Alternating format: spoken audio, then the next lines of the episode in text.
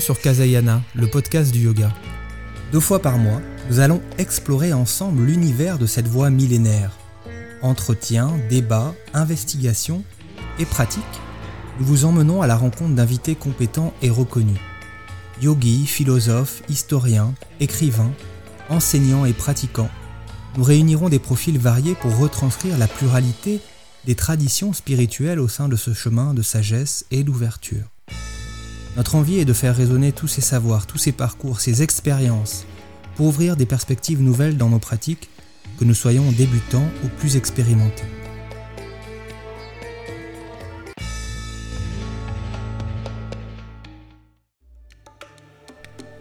Bonjour à toutes et à tous, c'est vraiment un plaisir de vous retrouver pour ce nouvel épisode consacré au yoga moderne.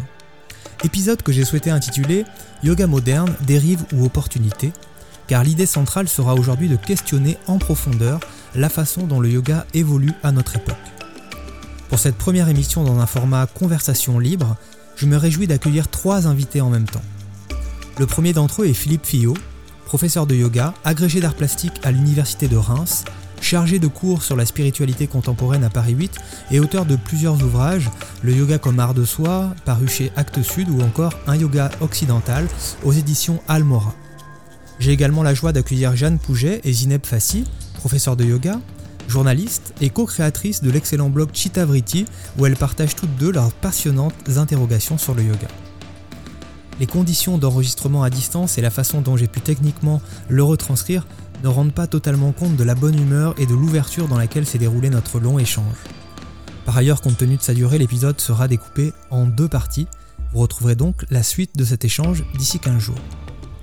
Dans ce format particulier, j'aurai le rôle de mettre en débat différents sujets, différentes controverses qui animent l'univers du yoga, en laissant bien sûr aux trois invités la place pour développer leur point de vue personnel, avec leur regard. Un regard, vous le verrez, tantôt sociologique, historique et même politique sur le yoga. Je chercherai volontairement à poser les questions de façon directe, parfois avec peu de nuances, telles que nous pouvons finalement les entendre ou les lire autour de nous, Questions qui sont, il faut le dire, souvent présentées de façon caricaturale ou simpliste. Je laisserai ainsi les trois invités amener des précisions, des nuances, des objections aussi parfois, pointer des incohérences dans ces débats que nous chercherons surtout à mieux contextualiser. Aujourd'hui, nous commencerons par essayer de comprendre pourquoi le yoga est devenu aussi populaire au XXIe siècle alors que plus de 3 millions de Français affirment le pratiquer régulièrement. Nous chercherons ensuite à voir ce que le yoga moderne, physique, plus axé sur le corps, nous dit de l'époque que nous traversons et si cette tendance est finalement normale, souhaitable ou encore même regrettable? Les invités auront ainsi l'occasion de donner leur avis sur la place de la tradition dans la pratique moderne. Nous aborderons ensuite la question épineuse d'une éventuelle appropriation culturelle avant de terminer ce premier épisode sur la place du yoga dans le retour du spirituel.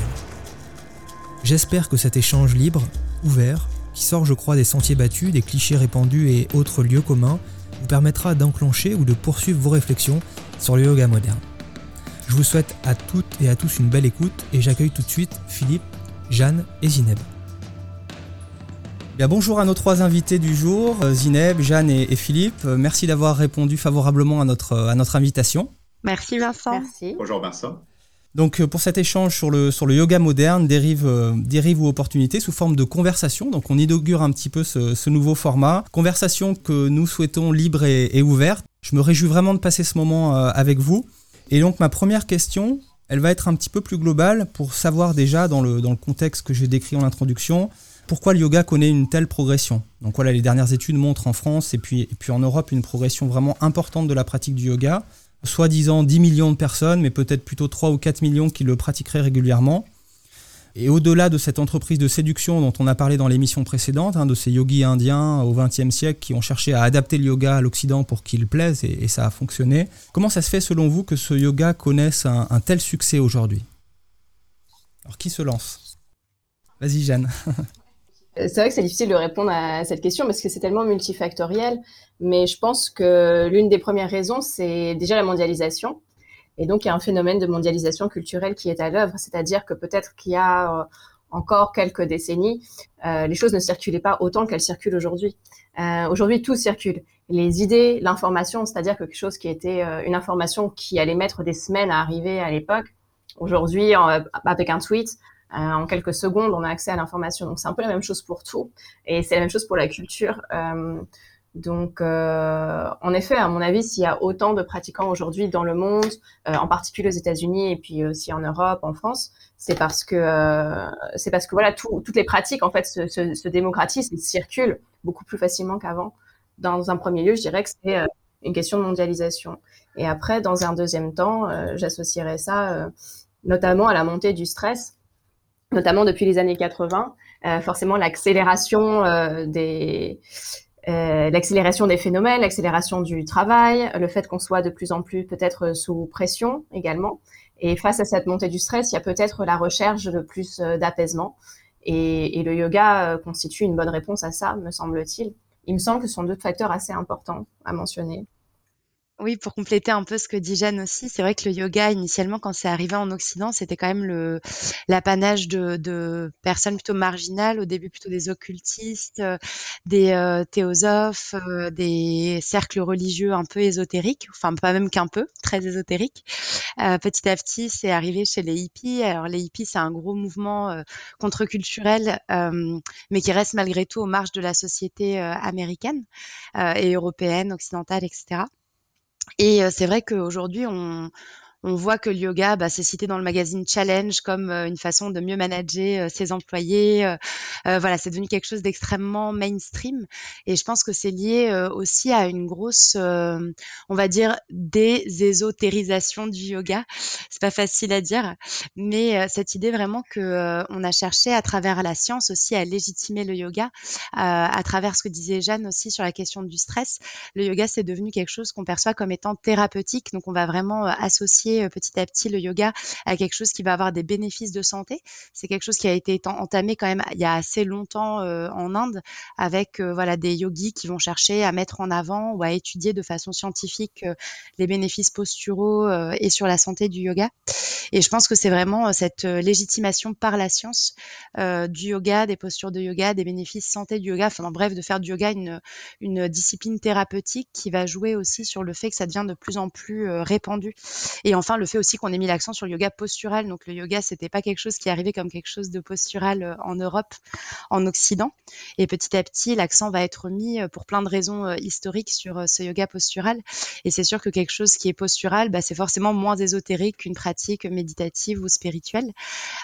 et du coup, ça va permettre aussi de se bah, de se répandre, de se diffuser un peu plus largement, d'accéder à des populations euh, qui sont moins intéressées par le côté mystique et peut-être plus intéressées par euh, une routine bien-être, euh, voilà, de une, discipline qui va plutôt amener la santé, la santé par le corps. On y reviendra dans l'émission sur cette question du yoga postural. Philippe, peut-être un petit mot?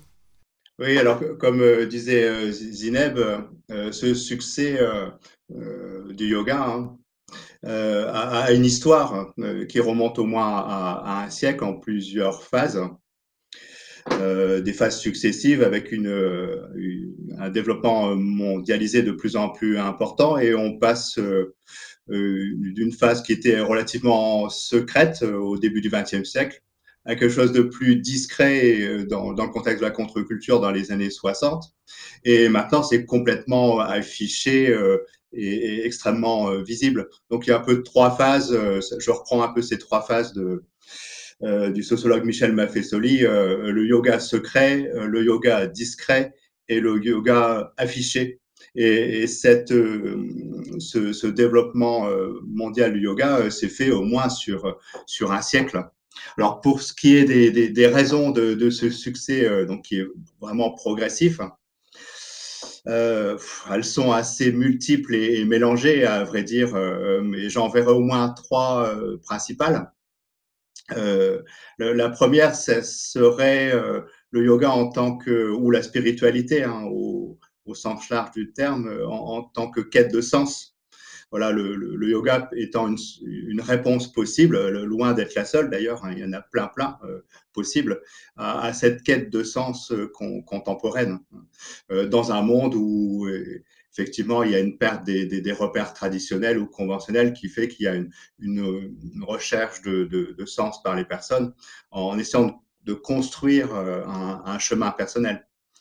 La deuxième raison, alors on l'a souvent évoqué, et c'est vrai que c'est pertinent, c'est la, recherche de bien-être et de santé.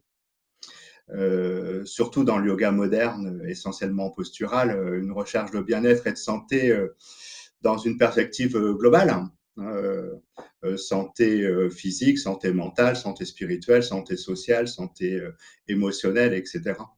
alors dans un contexte qui met à mal le, le, sujet avec une recherche d'efficacité, de rentabilité permanente, et la troisième raison euh, qui me semble la, plus importante, euh, c'est le besoin de, reliance euh, aujourd'hui. Alors c'est un mot qui est à la mode, hein, le, mot reliance, comme tous les mots en anse, hein, bienveillance, vivance, etc.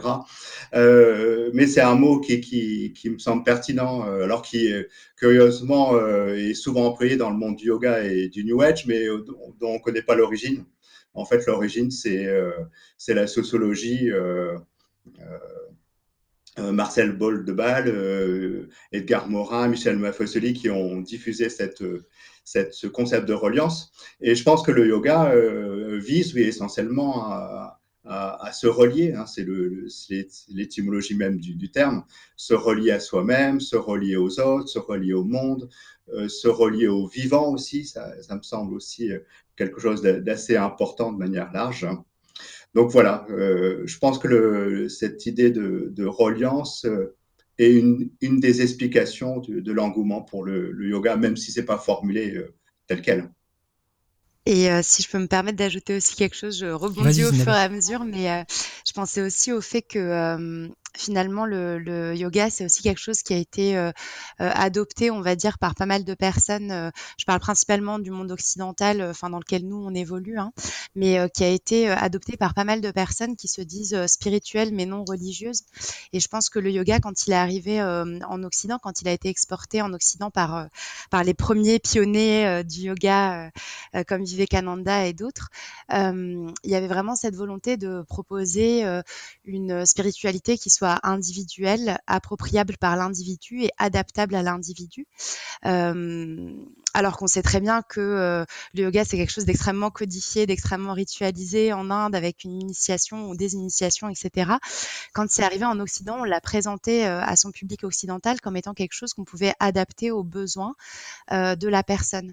Et du coup, forcément, pour des personnes qui vont être en quête, bah, comme disait Philippe, de sens, ça va être une option qui va être attirante parce qu'elle sera peut-être un peu moins poussiéreuse, un peu moins contraignante, euh, un peu moins étouffante ou euh, elle aura l'air un peu moins conservatrice que nos religions monothéistes que nous on connaît euh, en Occident. Et donc, il y aura, je pense, aussi cette idée que bah, le yoga, on le voit comme un peu une spiritualité à la carte, entre guillemets, quelque chose qu'on peut adapter en fonction de son contexte, de ses envies, de ses besoins, qui sera moins aliénant qu'une tradition monothéiste peut-être plus institutionnalisée.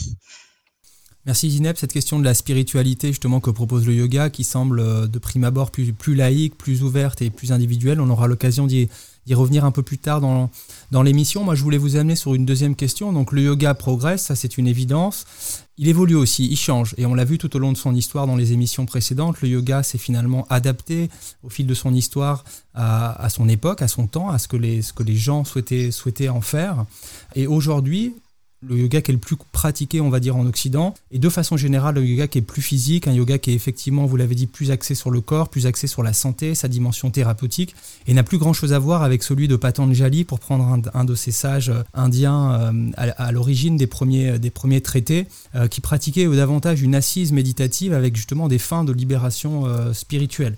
Donc, euh, est-ce que pour vous, cette évolution d'un yoga donc plus physique, est-ce qu'elle est positive? Là, je vous invite à la, juger d'une certaine façon, avec votre, votre point de vue, bien sûr. Est-ce qu'elle est, est, est normale? Est-ce qu'elle parle simplement de l'époque dans laquelle on vit? Est-ce que c'est euh, est -ce c'est un accident de parcours aussi? Est-ce qu'on renie un peu la tradition, l'histoire indienne dans cette façon de pratiquer le yoga? Et puis, qu'est-ce que ça nous dit finalement de l'époque dans laquelle on vit? Si le yoga s'est adapté en permanence à son époque, Qu'est-ce que nous dit la façon dont on pratique le yoga de l'époque que nous traversons? Moi, je suis dans le non-jugement, donc je répondrai pas à cette question, non, je, plaisante. Non, il faut euh, juger, discriminer, c'est ça, Viveka. oui, c'est ça. Non, mais c'est vrai que, enfin, moi, je vais peut-être répondre d'un point de vue assez personnel, et euh, du coup, euh, moi, je suis un pur produit du yoga du XXe siècle, c'est-à-dire d'un yoga très dynamique. je suis rentrée par le yoga, par du vinyasa euh, très euh, fluide, très dansé, très chorégraphié. Euh, et si à l'époque on m'avait demandé de m'asseoir pendant 10 minutes en méditation, j'aurais fui en courant en fait parce que c'était quelque chose dont j'étais absolument incapable. Enfin, l'intériorité était quelque chose qui me faisait extrêmement peur ou en tout cas qui me paraissait au mieux un peu bizarre. le fait de ne pas être en mouvement était quelque chose d'extrêmement inconfortable. Et je pense qu'étant aussi un pur produit de mon époque, voilà, très dans la, enfin très dans l'activité, avec un mental très fluctuant, euh, et puis avec euh, aussi, euh, enfin moi je viens d'un background très rationnel, on va dire. J'avoue que si on m'avait mise directement soit face au texte indien ou en tout cas si on m'avait proposé une pratique de hatha plus plus plus axée dans l'assise, dans la respiration, j'aurais probablement jamais mis les pieds dans ce qu'on appelle le yoga. Donc quelque part, je peux pas renier en fait cette ce yoga qu'on m'a proposé, qui était un yoga bah, clairement prêt à consommer. C'était des cours d'une heure, une heure et demie et moi, j'étais très contente d'y aller entre, euh, entre mes réunions ou euh, voilà, dans mon quotidien de, de, jeune parisienne qui pensait qu'elle avait mieux à faire que de s'asseoir. Donc, euh, c'est vrai que de ce point de vue-là, en fait, je trouve que, en tout cas sur la forme, je trouve qu'effectivement, c'est quelque chose qui est un peu le reflet de notre époque. Et finalement, je vois que beaucoup de gens qui se seraient jamais euh, intéressés euh, bah, aux philosophies indiennes, qui auraient jamais euh, pris le temps de se tourner vers leur intériorité, ont pu rentrer dans la richesse de cette pratique par des pratiques très sportives, très fitness. très dynamiques. donc quelque part, c'est un point d'accroche. Après, la question, c'est quels sont les discours qu'on véhicule dans notre enseignement du yoga. Et moi, c'est quelque chose qui m'a beaucoup interpellée en commençant à, à, pratiquer et c'est ça qui m'a poussée euh, finalement à creuser, c'est que j'étais extrêmement euh, euh, choquée, perturbée, déstabilisée par des discours très développement personnel, très néolibéraux finalement. qu'on diffusait dans le cadre de ces cours-là, un peu quand on veut, on peut. Le bonheur est une affaire de disposition intérieure. Moi, je viens d'un parcours euh, voilà de sciences politiques. Donc, je dis, ah non, il y a un truc quand même qui s'appelle la sociologie, euh, enfin voilà, un, système euh, dans lequel voilà on, on, évolue en tant, qu'individu, mais qui nous détermine.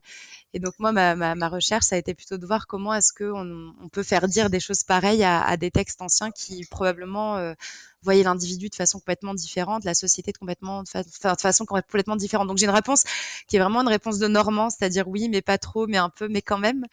Mais euh, mais je trouve que malgré tout, bah oui, c'est tout le principe de la démocratisation, c'est que la, chose se dilue. Peut-être, euh, euh, c'est un de mes profs qui disait que la démocratie c'est comme le taboulé. Il était libanais et c'est pas un prof de yoga, c'était un prof de géopolitique, mais il disait que la démocratie c'était comme le taboulé et que bah voilà, ça voyageait dans le monde et que c'est devenait très très très différent de la recette initiale, mais c'est ce qui favorisait aussi euh, sa diffusion. Et donc j'aurais tendance à dire un peu la même chose pour le yoga, c'est qu'aujourd'hui on pratique euh, le yoga peut-être ici, mais c'est on utilise le même mot, mais ça désigne pas du tout la même chose finalement. C'est un peu un homonyme euh, de, de ce qu'on appelle le yoga en Inde il y a quelques milliers d'années. Merci Zineb. Jeanne, Philippe, sur ce sujet? Je vais peut-être rebondir sur cette opposition entre yoga ancien et, yoga moderne ou contemporain. Euh, parce que c'est vrai que les, deux s'opposent, hein, clairement. Hein. chez Patanjali, on a affaire à une voie spirituelle, même euh, carrément à une voie mystique. Hein. Euh, c'est un texte mystique, hein, le, le, Yoga Sutra. dans le yoga moderne, on a affaire avant tout, même si c'est assez schématique, à une pratique posturale. Hein. c'est ce que montre le travail de Mark Singleton sur le, le yoga moderne. Euh, et ce clivage-là, il, divise beaucoup le monde du yoga euh, actuel. Hein. D'un côté, euh, il y a une vision où des, yogis très traditionnalistes. Hein. de l'autre côté, une vision, on va dire, plus moderniste, vraiment en caricaturant les, choses, qui fait que certains yogis traditionnalistes, voire intégristes, vont dire aujourd'hui le yoga est mort. le yoga est mort, il a été tué par qui? Euh, Par le yoga fitness. Euh, le yoga fitness mondialisé qui, qui renie complètement la, la, tradition indienne. Bon, c'est assez schématique et assez caricatural. Et il y a beaucoup de malentendus sur l'idée de tradition, en fait, qui est mis en avant, mais qui est souvent très, très mal compris la tradition, y compris en Inde, c'est pas du tout quelque chose de figé, d'inchangé, comme une sorte de, de de dinde éternelle qui n'aurait pas bougé depuis 2000 ans et qu'on transmettrait de génération en génération. Euh, l'histoire du yoga, elle est, faite vraiment de transformation, de rupture, de mélange, d'hybridation, d'invention, de réappropriation. Euh, c'est pas du tout euh, linéaire. Donc le propre d'une tradition, c'est d'évoluer. Alors pour répondre à ta question, Vincent, si c'est positif ou pas, la, question se, se pose même pas, c'est ni positif ni, négatif. Euh, le, propre d'une tradition, c'est d'être un processus d'évolution euh, et qui est très, très pluriel. Et, ça, dès, dès, les, dès, les, origines, à vrai dire. Oui, si je peux rebondir sur ce que tu dis, en effet, euh, pour moi, c'est presque un faux clivage, d'une certaine manière. C'est-à-dire que parler du yoga aujourd'hui est l'opposé avec le yoga de Patanjali ça n'a presque pas de sens finalement. Parce que si les personnes qui disent ça aujourd'hui se réfèrent au Yoga Sutra de Patanjali, le Yoga Sutra de Patanjali, c'était pas le, bouquin qui était lu par euh, la populace, euh, euh, par tout le monde. C'était un livre réservé à une élite sanskritiste qui avait étudié pendant 20 euh, ans le sanskrit à minima, des, familles peut-être de brahmanes. Donc les personnes qui diraient ça aujourd'hui ne seraient même pas concernées eux-mêmes par ça et par cette pratique. Donc, en effet, euh, si on parle d'une tradition, on parle d'une tradition en évolution et nous, on est euh, le produit de ça, on est aussi l'héritage de ça. Mais euh, ça ne veut pas dire que les choses doivent rester figées. Et puis, comme on en parle souvent avec Zineb, ce fameux, ce fameux argument d'un retour à la tradition est un petit peu, ma foi, un peu fascisant d'une certaine manière. C'est-à-dire, ça doit être comme ceci et pas comme cela, et nous, on est dépositaires de ce qui est le bien, ce qui est le mal. Euh, et puis, euh, si on pratique le yoga aujourd'hui comme dans le Yoga Sutra de Patanjali, c'est-à-dire il y a 2000 ans, c'est-à-dire que alors on devrait, par exemple, je sais pas, aujourd'hui cuisiner, euh, comme pour refaire référence au taboulé, on devrait cuisiner le taboulé aujourd'hui comme on le cuisinait il y a 2000 ans. Ça veut dire qu'on doit s'habiller comme il y a 2000 ans. Ça veut dire qu'on doit se chauffer comme il y a 2000 ans. Enfin, l'homme a évolué, on espère. Moi, ça n'a presque pas de sens en fait d'opposer les deux. Après, ce que je trouve intéressant dans, ta question, euh, Vincent, c'est euh, que effectivement, enfin, je pense qu'on est quand même tous, tous les trois, de, ce que j'ai lu euh, de, Philippe et de ce que j'ai, euh, enfin, de ce que je partage avec Jeanne quand même depuis un, petit moment par notre blog et puis aussi par les études qu'on a reprises en, commun. c'est quand même qu'il y a eu une forme de dissonance un peu à un moment dans notre parcours de pratiquants de yoga ou d'enseignants de yoga sur les discours qui pouvaient être véhiculés au nom du yoga. Une dissonance que ça soit sur les discours très traditionnalistes où on nous vantait peut-être un yoga comme une sagesse millénaire qu'on aurait hérité. Il y a tout, tout bouge dans le monde, mais le yoga, seul objet qui aurait traversé les temps sans se transformer pour arriver miraculeusement dans des salles de fitness avec des leggings et des tapis en PVC. Enfin bon, c'est vrai que c'est un peu, je pense que on a été, on a été perturbé par ça. En tout cas, moi, j'ai été extrêmement perturbée par ça.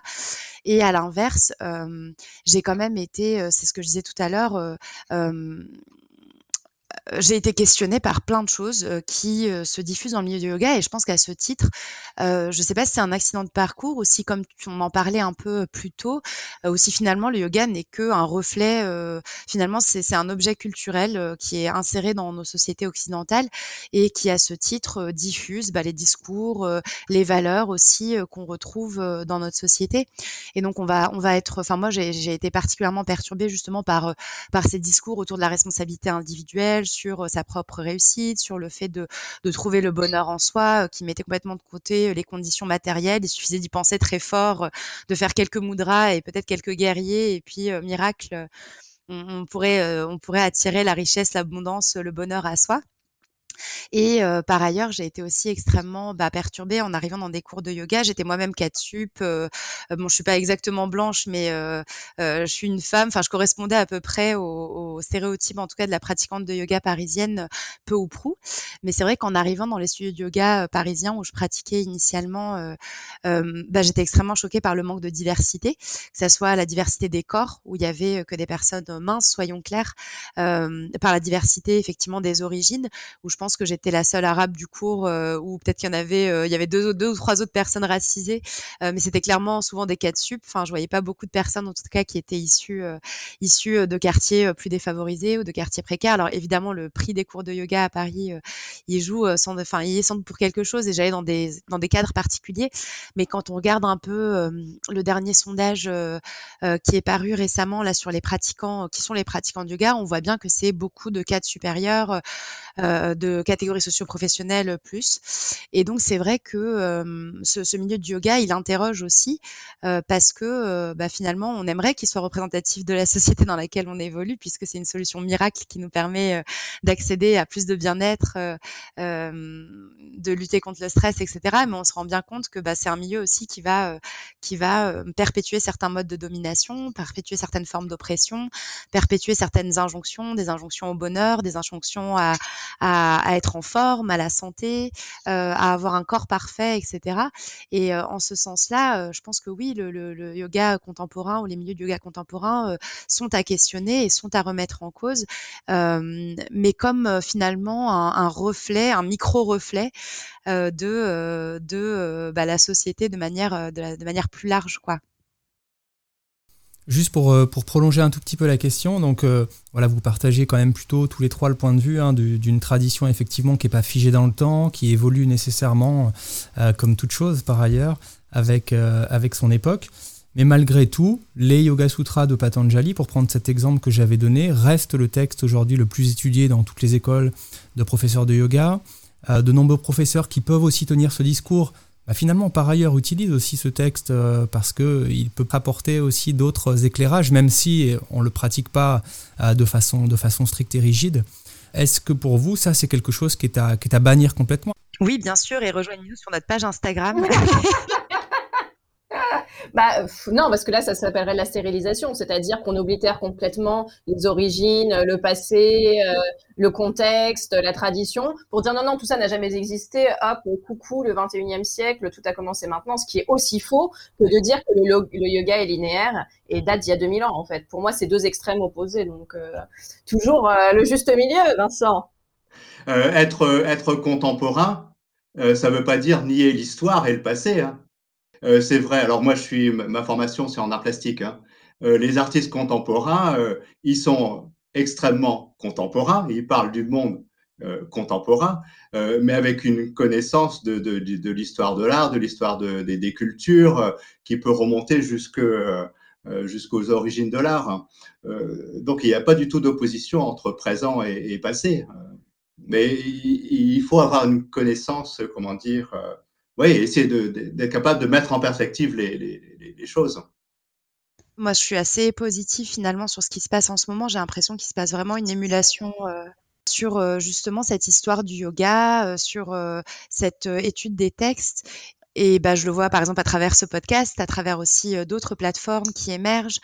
On sent que quand même il y a cette idée de venir recontextualiser ces enseignements et finalement c'est peut-être ce qui manquait et c'est ce qui permet aussi de faire le lien finalement entre euh, bah, cette tradition entre guillemets passée notre enseignement d'aujourd'hui euh, qui est je m'inscris dans une tradition une tradition qui est faite de rupture mais aussi de, de continuité et euh, le fait de recontextualiser les textes de venir réétudier les textes et aussi de réaliser qu'il y a une diversité immense en fait. Aujourd'hui on parle de yoga mais c'est complètement absurde en fait quand on, on, se penche un tout petit peu et je suis vraiment pas une spécialiste comme d'autres que tu as pu inviter, euh, Vincent, sur ce podcast, comme euh, Colette ou euh, Alexandre Astier, mais c'est enfin voilà, on voit bien qu'il n'y a pas un yoga, mais plusieurs yogas. On voit bien qu'ils ne sont pas forcément d'accord entre eux, que c'est une richesse foisonnante en fait de, de la pensée indienne et des pensées indiennes. Et euh, du coup, enfin, le fait de recontextualiser ces enseignements-là, ça permet euh, bah, de pas le mettre dans les oubliettes, mais aussi de leur redonner finalement euh, leur place et la place qu'ils méritent, et puis d'informer aussi notre enseignement de yoga contemporain. Et tout à l'heure, je parlais un peu, enfin, je sais pas si on parle de, de dérive ou en tout cas, je parlais de questionner bah, certains thèmes aujourd'hui ou la façon dont le yoga a été pratiqué ou des discours qui étaient véhiculés, qui sont des discours finalement très contemporains dans les cours de yoga bah, le fait de d'étudier ces textes-là, je trouve quand même qu'on peut tirer euh, des grandes lignes même si c'est des textes très différents, même si c'est des textes d'époques différentes, il me semble que quand même jusqu'à très récemment, le yoga c'était une pratique de sobriété, une pratique euh, plutôt axée sur le dépouillement, sur l'intériorité. Et euh, ces, pratiques-là ou ces grandes, euh, ces grandes thématiques-là, une pratique de lien aussi, comme le disait Philippe, de lien à, à, à, soi, mais aussi de relation aux autres, de relation au cosmos, etc. Et il me semble que ces pratiques-là, ces thématiques-là, pardon, c'est des choses qui sont dont on peut, dont, dont, dont sans, se enfin, sans se référer à une tradition euh, inchangée, on peut venir euh, puiser, en tout cas dans, dans ces, euh, dans ces thématiques-là, pour abreuver finalement notre pratique contemporaine. Et, et, quelque part, de venir se relier à un certain esprit, sans être fidèle complètement à la lettre, mais se relier à un certain esprit, entre guillemets, du yoga, pour citer le, le livre d'Isée Tardant Masquelier, le titre du livre d'Isée Tardant Masquelier, sans tomber dans un traditionnalisme, mais sans tomber non plus dans tout est relatif, le goat yoga c'est super, je vais faire du drink yoga euh, le samedi soir parce que c'est vrai que faut aussi se positionner par rapport à ça. Je pense qu'un relativisme un peu béat, euh, c'est pas non plus rendre service à, cette discipline et à, ce qu'on a envie de transmettre. Enfin, peut-être que peut-être que mes pères ne seront pas d'accord avec moi là-dessus. Non, je suis, je suis d'accord. Je voulais vous poser la question justement, est-ce que le yoga fait l'objet d'une appropriation culturelle? Je crois que c'est un mot que vous avez utilisé, Jeanne et Zineb, sur votre blog euh, Chitavriti. Justement, ce yoga, bah, on l'a vu, hein, en tant que point de vue, il est quand même né en Inde, effectivement. Il est rattaché de près à cette culture indienne, avec tout ce qu'elle comporte de, symbolique, de, spiritualité, de culture même.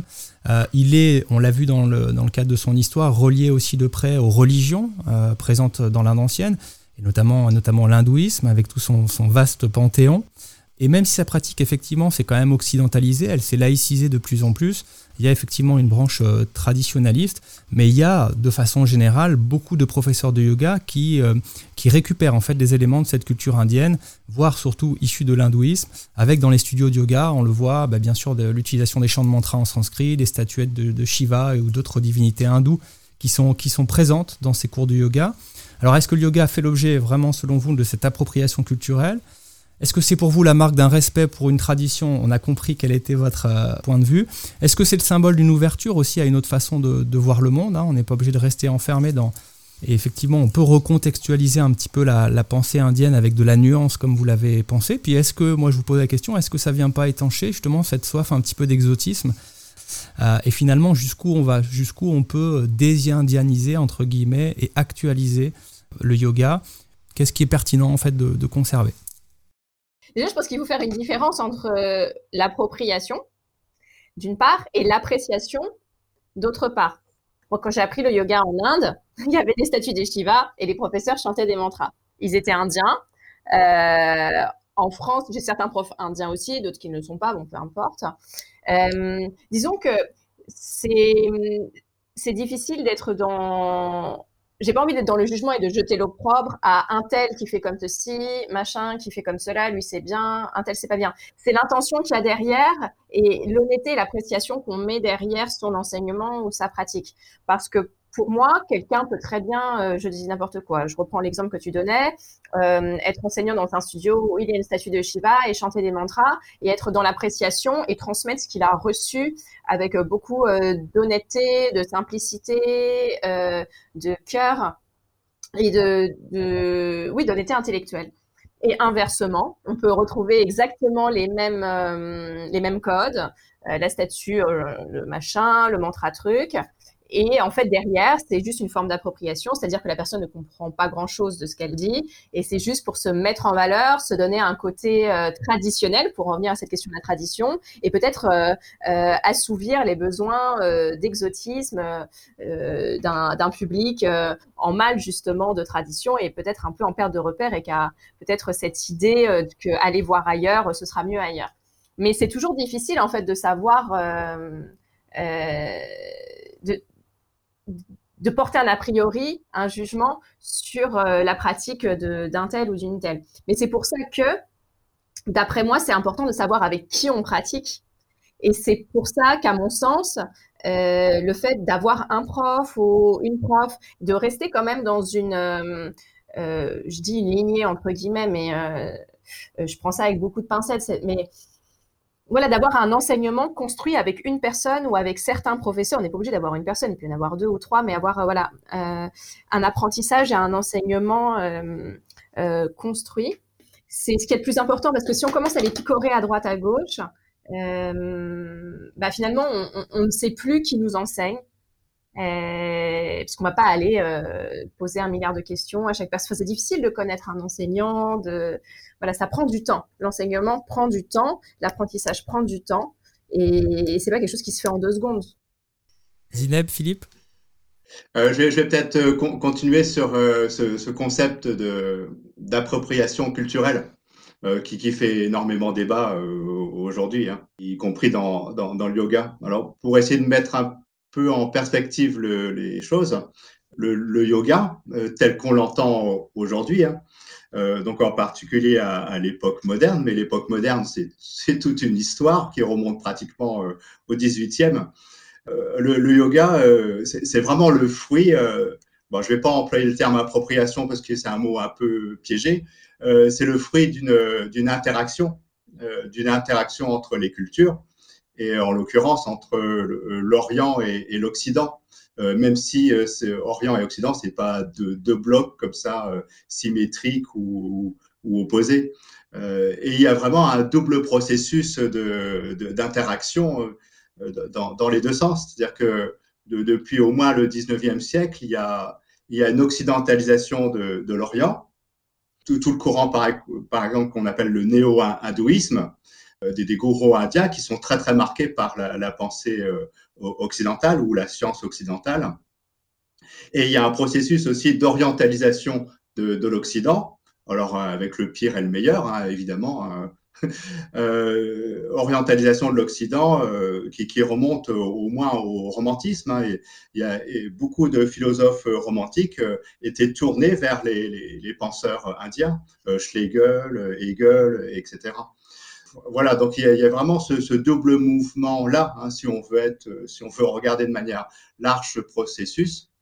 Et l'idée, euh, par exemple, que tu disais, euh, Vincent, de, de désindianiser le yoga. Ah, c'est pas mon idée, hein, je la mets juste en débat. Hein.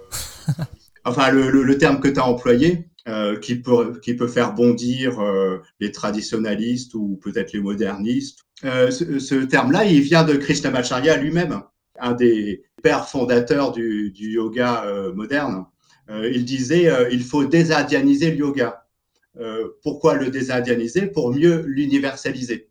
Donc il y, avait une volonté chez, les gourous indiens d'universaliser le, yoga. Et on trouve ça même dans le Yoga Sutra. il y a un, aphorisme qui dit que le yoga n'est pas dépendant des circonstances et des contextes.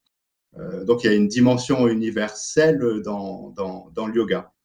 Euh, alors ça, s'oppose évidemment à toutes les revendications identitaires qui s'opposent à cette euh, vision-là, mais, c'est très compliqué je, cette question. Bon, alors pour qu'il n'y ait pas de confusion, hein, je précise qu'à titre euh, personnel, je n'ai absolument rien contre les, chants de mantra, y compris en sanskrit d'ailleurs, bien au contraire, euh, tant que cela ne, relève pas justement d'une simple curiosité ou encore d'une forme de, fantaisie. Mais vous le savez, je suis pas ici pour donner mon avis, mais pour mettre avec vous en débat différentes, différentes controverses, pas toujours simple à aborder. Alors pardonnez s'il vous plaît mon, volontaire manque de nuances hein, et mes questions parfois un peu, un peu insistantes qui vous permettent, vous inviter, hein, comme vous le faites, de, contextualiser, d'amener des nuances, voire même amener de, l'unité finalement dans, dans ces positions de, sont, qui sont contradictoires euh, et qui incarnent euh, évidemment des, des, dogmes parfois un peu, un peu rigides. Zineb peut-être sur ce sujet également. J'aimerais juste euh, rebondir sur un point qui est quand même au cœur de la question, il me semble, d'appropriation culturelle, qui est un terrain un peu miné, effectivement, euh, Enfin, en tout cas, c'est pas facile de, de l'aborder de façon, euh, de fa... enfin, c'est pas une question manichéenne, mais euh, je trouve qu'on euphémise un petit peu parfois euh, ces questions d'échanges culturels, parce que bah, ces échanges culturels, ils sont pas le fruit de rencontres pacifiques et autour d'un petit thé à 4 heures entre l'Inde et l'Occident. quand on parle d'appropriation culturelle, en général général, c'est qu'il y a eu un colon et un colonisé. Et il se trouve que bah, dans cette histoire, c'est l'Inde qui a été colonisée et puis euh, bah, l'Empire le, britannique à l'époque euh, qui était le colon. Et euh, la question, elle se pose dans la mesure où, bah, dans le cadre de la colonisation, on, on, le sait, à part la mission civilisatrice qui était promue de façade, il y avait aussi la question de l'appropriation des ressources, des ressources physiques, qui ont permis aussi la richesse de nos pays occidentaux et qui fait qu'aujourd'hui, on vit plutôt confortablement alors que d'autres pays vivent moins confortablement. Euh, mais il y a aussi effectivement ce qu'on appelle euh, gentiment des échanges, mais qui sont euh, en fait le fruit de, ces rencontres de rapports, enfin dans le cadre de rapports de domination. Et c'est vrai que bah, la question de l'appropriation culturelle, elle, elle parle de ça. Et la question qu'on peut se poser aujourd'hui, au-delà de savoir, évidemment, moi, en plus, je suis binationale d'un pays colonisé et de son colon, donc France-Maroc, voilà, je connais, je connais ces, ces écartèlements entre guillemets. Euh, donc c'est pas moi qui vais récuser les, mélanges de cultures, les métissages, les rencontres, euh, même si elles n'ont pas toujours été euh, volontaires. Euh, mais il y a quand même cette idée de euh, qui en profite financièrement. Euh, et aujourd'hui, bah, le yoga, c'est euh, pas seulement une pratique, c'est aussi une industrie euh, qui génère des milliards en fait de, de dollars. Et je pense que ce qui peut être mis en avant dans cette question de l'appropriation culturelle, c'est qui profite financièrement de cette industrie et qui n'en profite pas. Et aujourd'hui, bon, bah, je pense que l'Inde commence aussi à profiter entre guillemets de cette industrie du yoga à travers bah, la mise en place de ces fameux ministères du yoga, de l'ayurveda, etc. Ils essayent de ramener le filon un petit peu euh, à la maison, mais majoritairement cette industrie du yoga, elle est essentiellement captée, euh, en tout cas par euh, par par les États-Unis notamment qui est un des plus gros marchés entre guillemets euh, du yoga.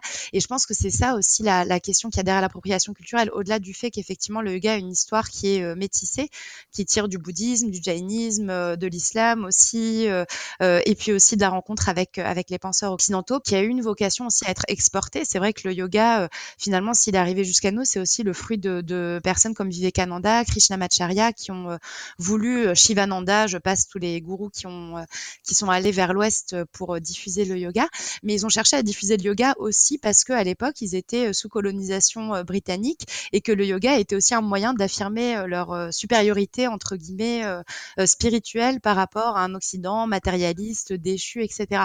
Donc tout ça, ça s'inscrit quand même dans des rapports de pouvoir qui, pour moi, ne peuvent pas être totalement occultés.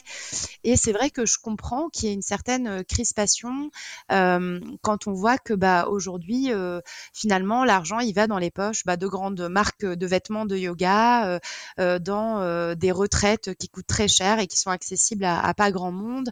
Et puis aussi de voir, enfin parfois moi je me demande, par exemple dans le champ de mantra, c'est une question que je me pose personnellement dans mes cours. Est-ce que je serais à l'aise si j'avais une personne dont c'est la culture, dont c'est finalement inclus dans sa pratique, dans sa pratique rituelle entre guillemets? Est-ce que j'aurais pas un peu l'impression de venir un peu singer sa culture ou, ou me l'approprier? Parce que moi ça me fait plaisir de chanter des mantras de 6 à 7 parce que je trouve ça formidablement libérateur. Mais dans ce cas-là, pourquoi pas aller à une chorale finalement? Est-ce que je chanterais pas pareil? Est-ce que ce serait pas formidablement libérateur? Euh, Et est-ce que finalement je viendrais pas euh, bah, ne, pas singer ou ne pas ne pas euh, voilà folkloriser une culture qui n'est pas qui n'est pas initialement la mienne? Mais pour rebondir sur ce que tu dis, Zinem, c'est pour ça que tu disais que c'était pas manichéen, etc. Mais tu vois, par exemple, quand euh, tu apprends euh, le yoga en Inde et que euh, la pratique du yoga est absolument indissociable, indissociable pardon, d'un chant de mantra au début et à la fin, bon, d'une puja évidemment, de tout ce qui va avec, et que tu retournes dans ton pays occidental, on va dire la France, mais ça peut être l'Allemagne, ça peut être la Suisse, ça peut être les États-Unis, et que là, du coup, tu te sens obligé d'enlever tous ces éléments culturels pour ne pas euh, choquer ou mettre mal à l'aise un public blanc qui n'a pas l'habitude de ces codes-là, et eh ben moi, cet écart-là, il m'a mis mal à l'aise dans l'autre sens. C'est-à-dire, j'ai l'impression de déculturer quelque chose que j'avais appris de cette manière-là et d'essayer de le rendre plus lisse pour le faire passer à un public blanc. Et ça, moi, ça m'a mis mal à l'aise parce que je me suis dit, ben, j'ai appris les choses d'une certaine manière euh, j'ai pas envie de redire traditionnel une énième fois, ça veut tout et rien dire, mais on va dire voilà dans, dans un cadre euh, dans un cadre indien avec des professeurs indiens, et je devrais, pour plaire à un public occidental, enlever des éléments et ça, pareil, bah, pour moi, c'était une question qui pouvait me mettre mal à l'aise, mais dans le sens inverse, tu vois. Oui, justement, jusqu'où on pourrait aller, justement, sans, effectivement, sans parler de, tradition, mais il y a une façon de, transmettre le yoga qui existe en Europe et qui existe encore en Inde, avec un certain nombre d'éléments. Est-ce que supprimer tous ces éléments ne voudrait pas dire qu'on est en train de pratiquer finalement complètement autre chose? Mais c'est aussi pour ça que, enfin pardon, je reviens à ce que je disais au début, mais que la question de l'intention qu'on met derrière, pour moi, est primordiale. Et le fait de savoir avec qui on pratique et pourquoi tel professeur va faire comme ci ou comme ça, je pense qu'en fait, c'est déjà répondre à la question. Parce qu'on peut pas dire ça doit être comme ci ou ça doit être comme ça, on va mettre un code de l'éthique et alors tout le monde arrête de chanter les mantras. Ou alors on va mettre un code éthique, tout le monde doit chanter les mantras. Parce que du coup ce serait ridicule et on reviendrait au même problème en fait et c'est le serpent qui se mord la queue. Donc c'est pour ça je pense que là c'est le domaine de la connaissance et de l'éthique personnelle, de la connaissance de, son enseignant qui va nous donner la réponse finalement. Hmm. Ah oui, oui euh, je, suis assez d'accord avec toi Jeanne euh, euh, pour cette idée d'appropriation l'appropriation, euh, elle peut être positive, euh, créatrice, si elle est faite de manière intelligente, approfondie, cultivée. Euh. Alors, ce qui est intéressant avec le, débat autour de l'appropriation culturelle, comme le disait Zineb, c'est de mettre en évidence toutes les logiques de domination euh, sociale, financière, euh, etc. Et ça permet de, de, mettre en, perspective le, la pratique du yoga qu'on pratique et être, être de manière moins euh, naïve. Donc je trouve ça vraiment très très positif. Mais alors il, peut y avoir certains voilà certains excès euh, à l'appropriation culturelle qui euh, qui, qui jettent l'opprobre sur euh, telle ou telle pratique. Et les, les choses sont peut-être plus, plus complexes que, que ça. Mais c'est peut-être une affaire de génération aussi. Moi, moi je, je, je fais partie d'une génération des années 80 où le métissage c'était génial. Euh, mm. où, voilà, c'est. Mais on était peut-être un peu utopiste. Hein. Non, mais c'est sûr qu'on commence à remettre en question aussi euh, bah, plein de systèmes d'oppression, de domination aujourd'hui euh, euh, qui étaient peut-être moins remis en cause. On le voit avec mmh. tout ce qui se passe autour du patriarcat, qui touche aussi d'ailleurs la sphère yoga. C'est Jeanne qui avait écrit un article là-dessus dans Esprit Yoga il y a déjà pas mal d'années, que j'avais trouvé hyper hyper intéressant. Et c'est vrai que le yoga échappe pas non plus à ces déconstructions finalement qui qui existent bah, dans d'autres domaines de la société. Mmh. Et puis finalement, c'est peut-être un emblème aussi euh, de, ces déconstructions-là. Enfin, ça devient un peu un, un stéréotype entre guillemets parce que c'est une euh, c'est une pratique qui est née ailleurs et puis qui est arrivée euh, qui est arrivée chez nous ici.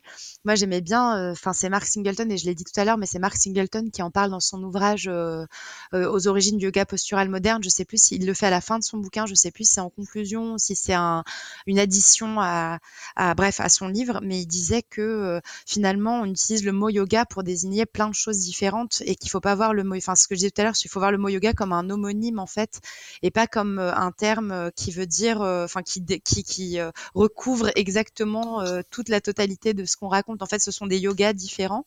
On parle de yoga, mais en fait, ce sont des, choses différentes. Ça désigne des choses différentes. après, enfin je c'est vrai que bah, l'appropriation culturelle, c'est quelque chose maintenant aujourd'hui qui sert à réifier bah, ce fameux yoga traditionnel dont on a beaucoup parlé, qui serait euh, bah, l'apanage des Indiens, euh, des Indiens hindous et pas des autres. Euh, et on voit que tout le nationalisme hindou aujourd'hui s'appuie sur le yoga comme un objet culturel hindou pour promouvoir des thèses xénophobes, racistes, etc.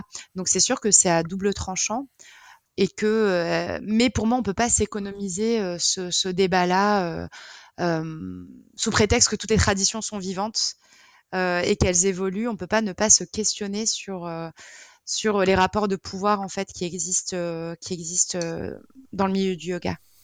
Merci pour vos réponses sur cette question. Je vous propose qu'on continue, qu'on aille sur la question suivante. Alors, on l'a un petit peu évoqué en filigrane dans, dans les questions précédentes.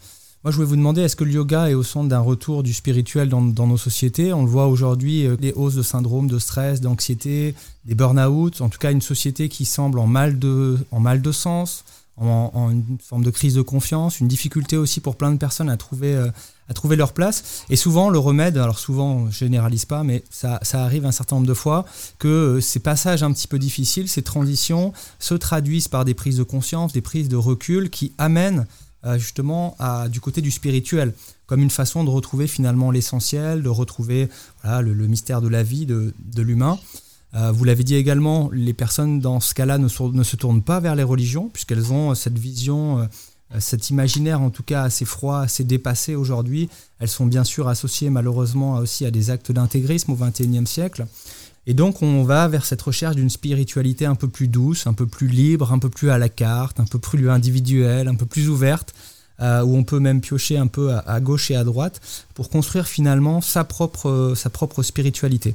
Et le yoga dans tout ça, euh, quelle place il peut avoir justement dans ce, dans ce retour euh, du spirituel? Est-ce qu'il peut constituer justement un support adapté pour, euh, pour la vivre, selon vous? Quelle place a le yoga dans l'univers spirituel aujourd'hui?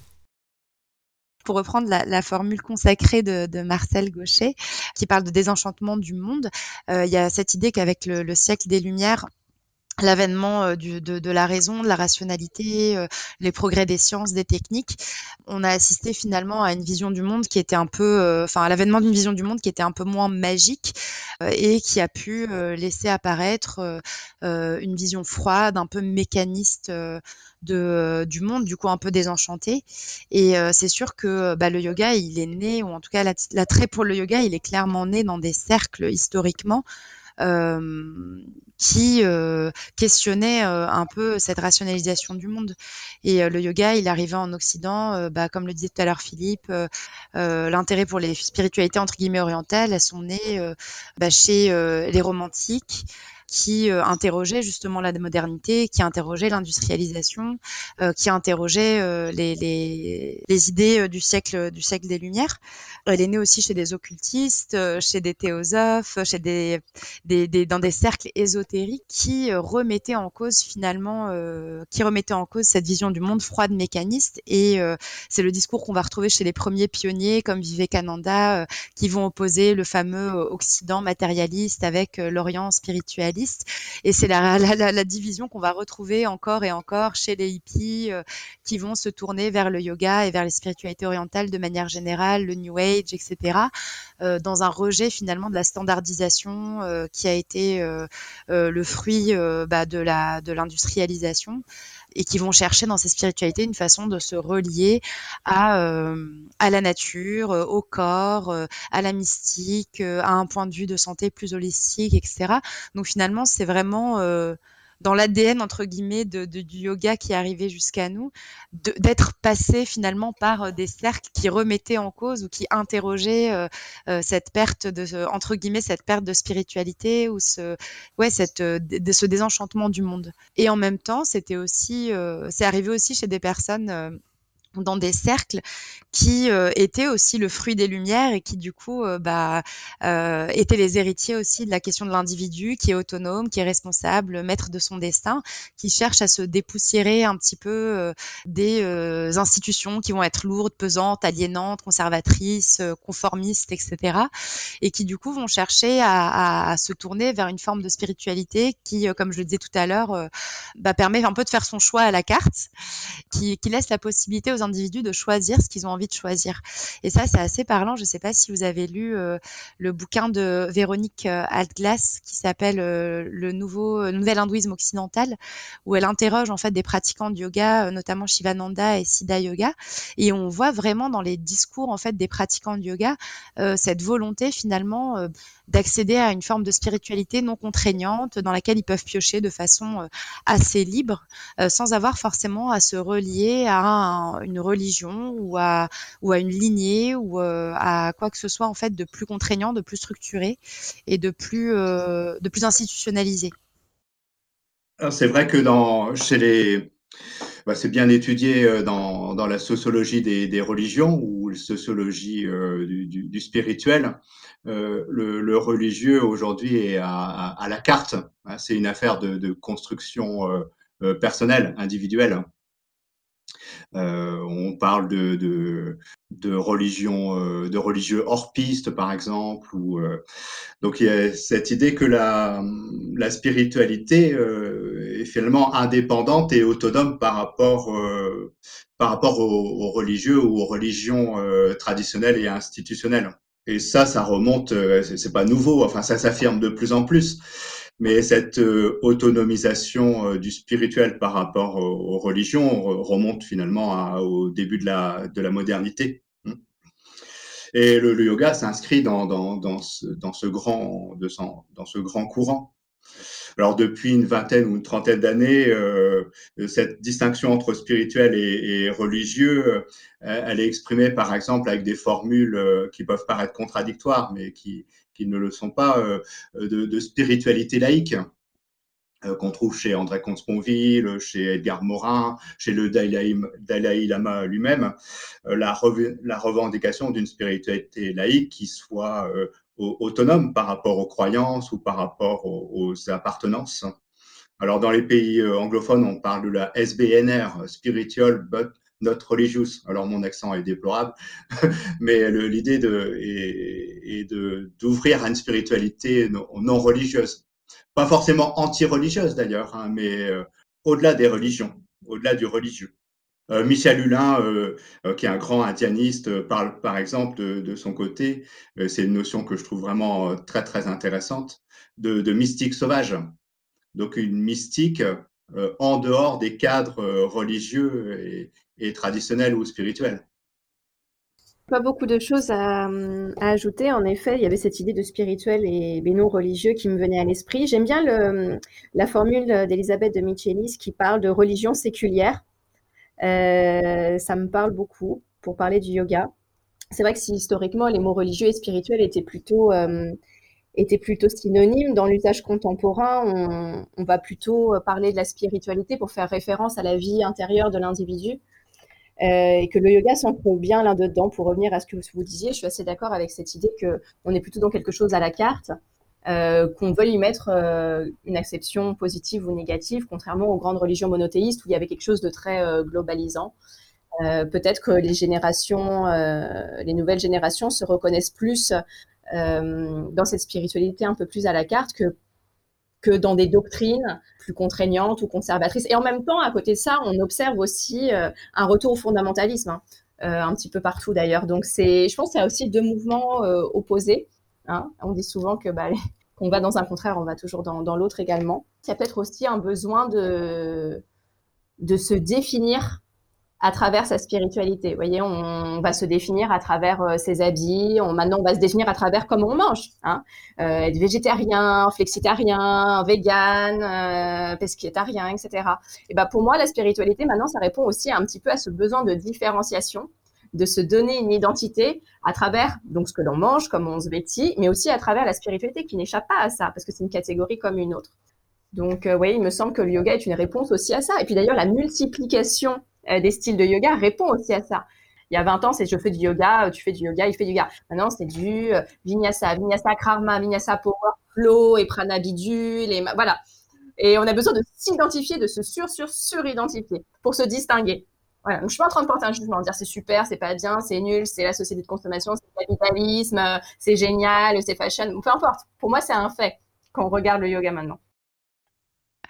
Mais je pense aussi que j'ai l'impression que hum, le yoga a pris aussi une place particulière. je ne sais pas si ça va avec ta question, Vincent, de la question du retour du spirituel, mais il y a eu aussi une disons une moi je vois une, dernière phase entre guillemets du yoga qui court un peu bah, ce que disait Jeanne tout à l'heure des années 80 jusqu'à nos jours elle disait ça par rapport au stress mais je vois aussi que bah, dans les années 80, on a assisté, on a aussi pardon assisté à la fin des grandes utopies politiques avec bah, ce qu'on appelle, enfin ce que c'est pas moi qui l'appelle, mais ce qu'on a appelé la fin de l'histoire, avec cette idée finalement que bah, le capitalisme avait gagné et que on ne pouvait évoluer que dans une société que dans une société capitalisme capitaliste pardon et donc euh, finalement, bah, euh, j'ai l'impression que hum, les nouvelles spiritualités, elles viennent aussi prendre et combler cet espace-là où euh, on plaçait des grandes espérances. Et une fois qu'il y a eu ces,